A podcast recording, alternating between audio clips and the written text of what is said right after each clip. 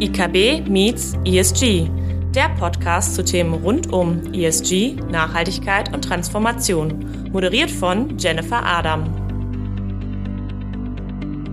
Lassen Sie sich nicht vom Wust der Anforderungen erschlagen. Wichtig ist immer, den ersten Schritt zu gehen und einen Anfangspunkt zu setzen. Hallo und herzlich willkommen zu einer neuen Folge von IKB Meets ESG. Mein Name ist Jennifer Adam, ich bin ESG und Nachhaltigkeitsexpertin in der IKB und führe Sie durch diesen Podcast. Mein heutiger Gast ist Gundala Ola, die Head of Sustainability bei der Funke Mediengruppe. Und kurz noch vorweg, Gundala und Ulla und ich duzen uns, also bitte nicht wundern, dass wir uns nicht siezen. Hallo Gundala. Hallo, grüß dich. Schön, dass du dir Zeit genommen hast und äh, ja, uns auch hier empfangen hast im Podcast-Studio bei Funke. Es macht sehr viel Spaß hier heute auch auf jeden Fall. Sehr gerne. Und äh, vielleicht mal kurz zu dir. Stell dich mal kurz vor, was ist so deine Aufgabe bei der Funke Mediengruppe und was vielleicht auch noch mal ein bisschen spannend ist. Welche Medien gehören überhaupt zur Funke Mediengruppe dazu? Gerne. Ja, hallo. Äh, meinerseits auch. Ähm, ich bin Gundula Ulla seit 2019 an Bord der Funke Mediengruppe. Ähm, habe zwei Hüte auf bei Funke. Äh, zum einen leite ich den Bereich Einkauf bei Funke. Also ich bin dafür zuständig, all das zu beschaffen, vom Papier bis zum Podcaststudio, wo wir sitzen, ähm, für Funke. Aber zum anderen auch, wie du gerade gesagt hast, bin ich Head of Sustainability. Ähm, diese Rolle habe ich seit Oktober 2021 inne und darf mich um alle ESG-relevanten Themen bei Funke konzernweit kümmern, was mir unglaublich viel Spaß macht.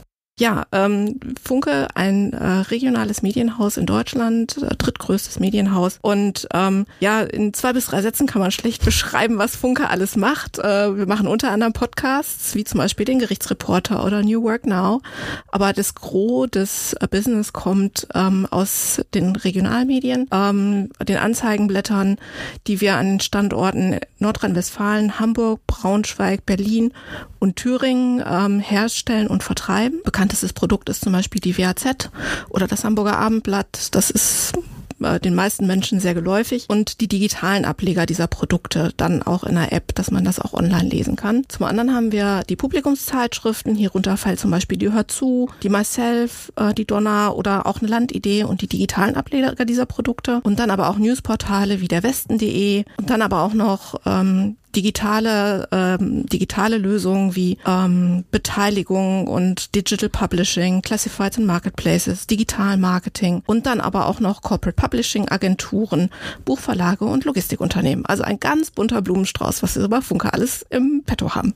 Ja, total. Also so eine Bandbreite auch an diversen Themen auch. Mhm. Und da schließt sich ja so ein bisschen auch die Frage an, so A, was ist denn das Selbstverständnis von Funke in Bezug auf das Thema Nachhaltigkeit, ESG und welche Rolle übernimmt dann überhaupt so ein Medienhaus auch in der Gesellschaft? Mhm. Unsere Verlegerin, die Frau Becker, ähm, benennt es eigentlich immer ganz schön die vierte Säule der Demokratie. Das ist der Journalismus und unsere Aufgabe ist es natürlich durch unabhängige Berichterstattung ähm, Dinge ähm, in der Bevölkerung publik zu machen. Und das ist natürlich per se schon mal nachhaltig an sich, um die Bevölkerung ähm, informiert zu halten und ähm, auch das Commitment der Verlegerfamilie, das auch für die nächsten Generationen sicherzustellen. Also dieses Medienhaus auch zukunftsfähig und enkelfähig zu machen. Und ähm, das ist so groß, will ich mal sagen, der große Schirm, unter dem wir auch diesen ESG-Bereich dann ähm, seinerzeit gegründet haben. Und auch unser ähm, Nachhaltigkeitsbericht fußt auch auf Werten wie Glaubwürdigkeit, Wahrhaftigkeit, dass wir da auch transparent und für uns intern teilweise auch schonungslos sein wollen in der Berichterstattung. Ja, total. Und das äh,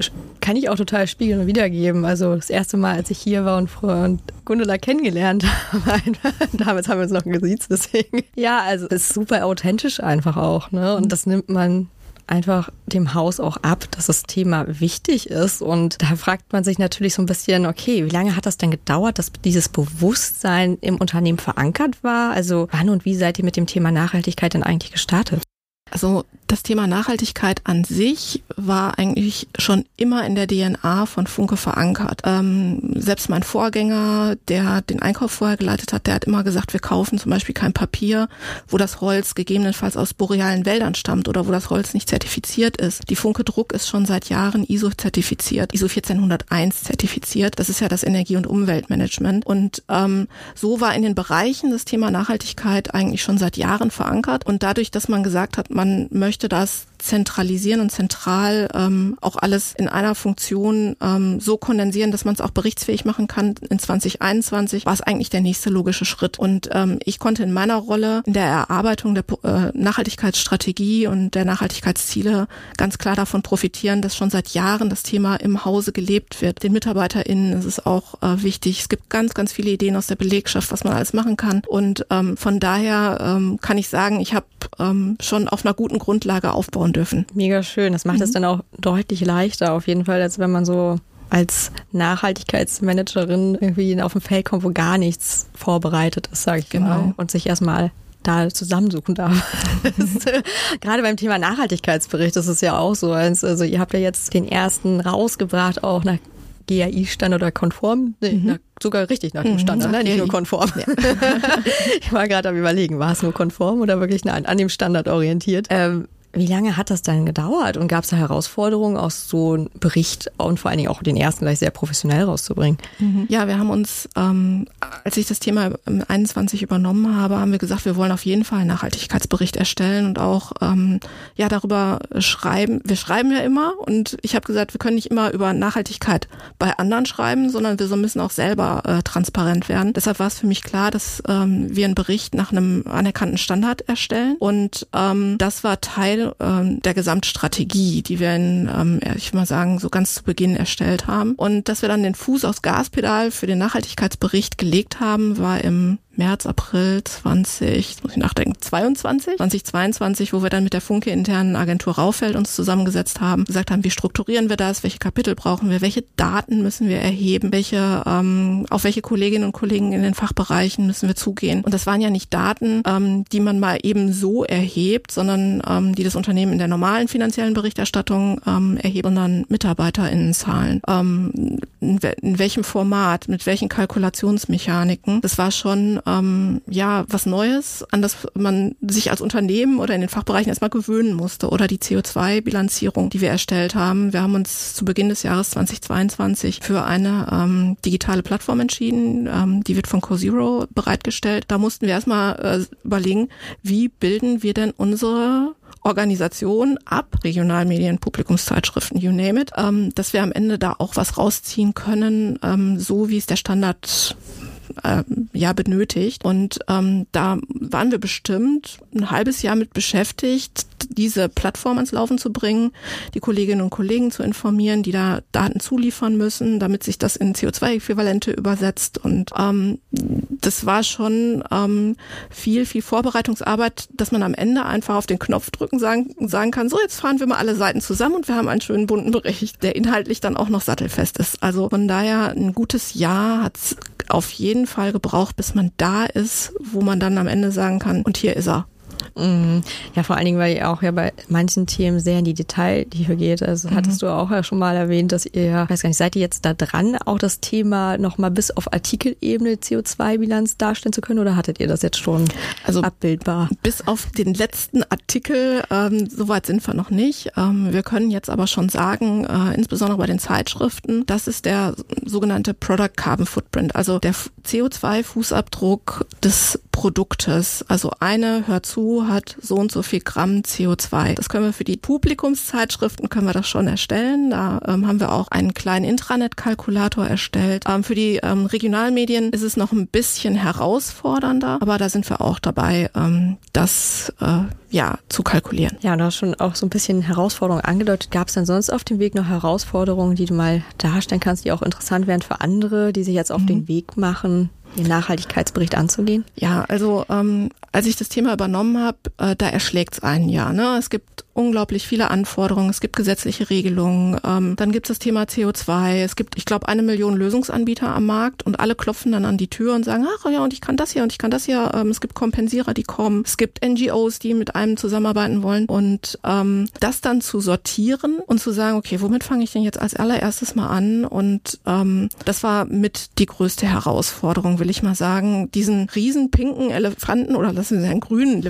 Elefanten sein, in Scheiben zu schneiden und zu sortieren, zu sagen, was ist denn jetzt Prio und was ist auch für Funke als Unternehmen ähm, Priorität. Und da habe ich einfach so ein bisschen in, ähm, geschaut, was ist gerade am dringendsten gefordert. Das war zu dem Zeitpunkt Lieferkettengesetz, CO2-Transparenz und ähm, das Thema Diversity und Inklusion und wie gesagt gesetzliche Regelungen ähm, das in Verbindung zu bringen mit der journalistischen Unabhängigkeit, die wir weiterhin auch wahren wollen, sei es analog wie digital. Und das war dann unser Weg. Und so sieht man das dann auch in den Zielen, die wir uns gesteckt haben, die dann auch im Nachhaltigkeitsbericht nachlesbar sind, dass wir das ähm, ja, dann auch niedergeschrieben haben und uns auf den Weg begeben haben. Gab es dann auch Probleme in der Hinsicht oder Herausforderungen, das ganze Thema ins Unternehmen hereinzutragen? Also du hattest ja schon erwähnt, es gab schon so eine, ich meine, eine grüne Wiese, die schon ein bisschen vorbereitet war, aber noch kein mhm. richtiges Spielfeld irgendwie. Gab es da Schwierigkeiten, Aufmerksamkeit für das Thema im Unternehmen auch zu erlangen? Weil ja super viele Abteilungen ja auch an so einem Nachhaltigkeitsbericht, an der Strategie mitarbeiten. Mhm. Ja, also als erstes, als allererstes ist natürlich ähm, wichtig, das Management-Commitment zu haben. Und da der Wunsch direkt aus der Verlegerfamilie kam, ähm,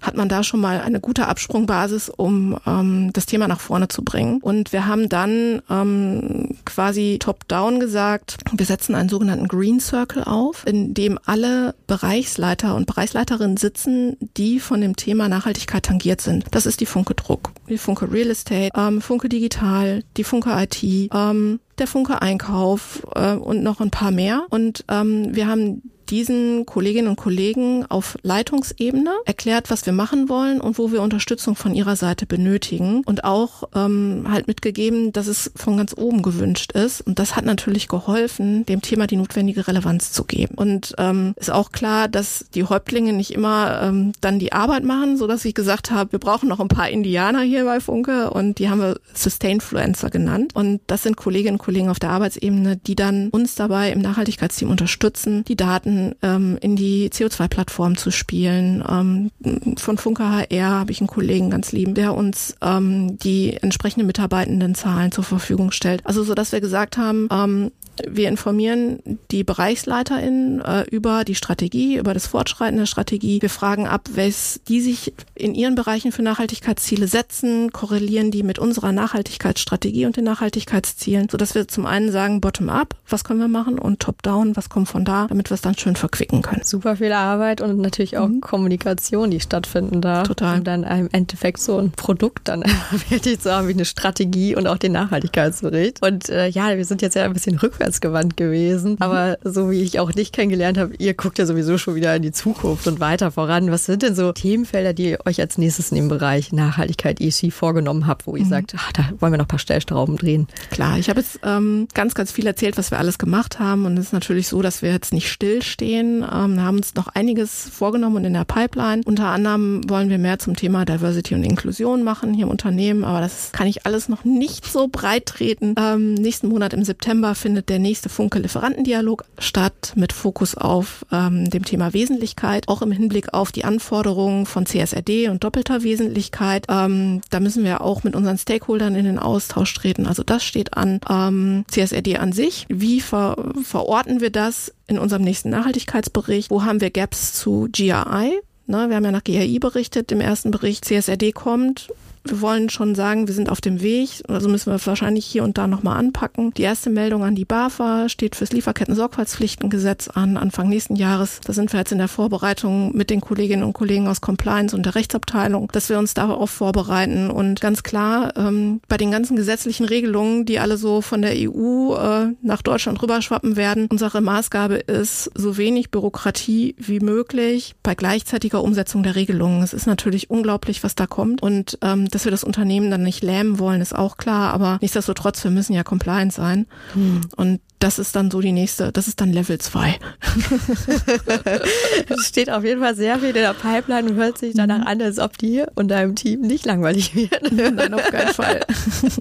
Ja, dann wollen wir auch so langsam ein bisschen zum Abschluss kommen. Mhm. Gäbe es denn noch irgendwas, was du unseren Hörerinnen und Hörern zu dem Thema mit auf den Weg geben möchtest? Also ähm, so aus der Erfahrung, die ich gemacht habe, ist, lassen Sie sich nicht vom Wust der Anforderungen erschlagen. Wichtig ist immer, den ersten Schritt zu gehen und einen Anfangspunkt zu setzen. Das meiste ergibt sich dann eh von selbst, wenn man sich auf die Reise ergeben hat. Ähm, das ist uns bei Funke so ergangen und es ist wichtig, dass man es im Team löst, dass man ähm, die Kolleginnen und Kollegen mitnimmt, weil Nachhaltigkeit, sage ich immer, äh, passiert nicht im Elfenbeinturm, sondern ist ein Team-Effort und was man sich auch bewusst sein muss, ohne zusätzliche Ressourcen auf dem Thema wird es nicht klappen. Total. Also kann ich spiegeln mit den sage ich mal, Erfahrungen, die ich sammeln durfte und auch von anderen Kunden gespielt bekomme. Zeitliche Ressourcen dann natürlich mhm. auch personeller Natur, all solche Themen total, total mit rein. Und auch IT-Tools, wenn man ähm, ja. das, ich meine, vielleicht noch ein paar Zahlen. Funke hat 8500 aktive Kreditoren, davon sind knapp 400 wesentliche Lieferanten gemäß Lieferkettengesetz und die auf Karteikärtchen zu verwalten, nee, macht keinen Spaß. ja, zum Glück leben wir mittlerweile im digitalen Zeitalter, dass mhm. es da ja auch sehr gute Lösungen einfach gibt. Mhm. Das stimmt schon. Ja, danke für diese wirklich sehr tiefgehenden Einblicke auch und auch in die Gestaltung. Und ich hoffe, dass wir auch so ein bisschen mit rüberbringen konnten, dieses Thema einfach sich auf den Weg machen, loslegen. Es braucht seine Zeit. Mhm. Aber dann wird's auch gut.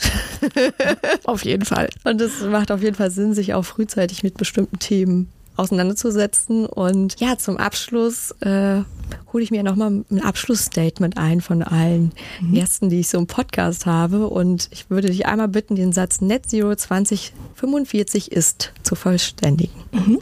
Net Zero 2045 ist ambitioniert, aber machbar, wenn wir jetzt aufhören zu diskutieren, was nicht geht, sondern dass wir uns um die Umsetzung kümmern. Schönes Schlusswort. Danke dir dafür. Sehr Bis gerne. Vielen Dank. Wenn Sie sich persönlich zu den Themen ESG, Nachhaltigkeit und Transformation mit uns austauschen wollen, melden Sie sich gerne. In der nächsten Folge spricht Jennifer Adam mit Professor Dr. Estelle Herlin über NetZero 2045 und die damit einhergehenden Ziele.